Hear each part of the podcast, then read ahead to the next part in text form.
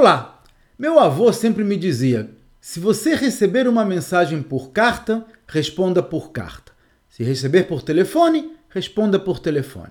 Em suma, a gente precisa usar o mesmo canal que o cliente. Um dos maiores erros que empresários cometem é tirar o cliente do seu habitat natural. Se ele mandou mensagem pelo WhatsApp, responda pelo WhatsApp.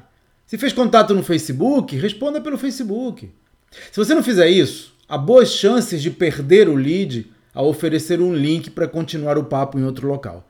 E claro, cada meio tem a sua própria linguagem. As comunicações por telefone, por e-mail, por WhatsApp ou por Instagram são diferentes. Você precisa entender essas diferenças e adaptar-se a elas. Assine o relatório Gestão de Valor e saiba como aplicar na sua empresa as melhores práticas de gestão empresarial. Veja os detalhes no meu site claudionazajon.com.br.